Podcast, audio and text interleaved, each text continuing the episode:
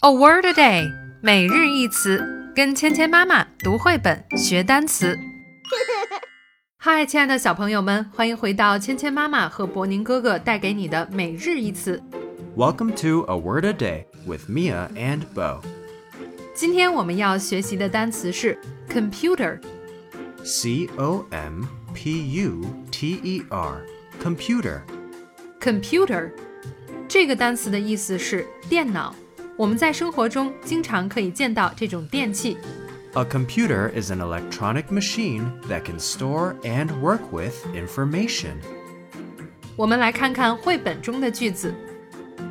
Because Little Rabbit loves carrots, Little Fox buys her a carrot branded computer. 因为小兔子喜欢胡萝卜，小狐狸给它买了一个胡萝卜牌的电脑，a carrot branded computer。 That sounds even cooler than an Apple branded computer. 这个听起来比苹果牌的电脑还要酷。接下来我们来练习今天的跟读作业。 Little Fox buys her a carrot branded computer. Little fox buys her a carrot branded computer. Can you say computer? Great job!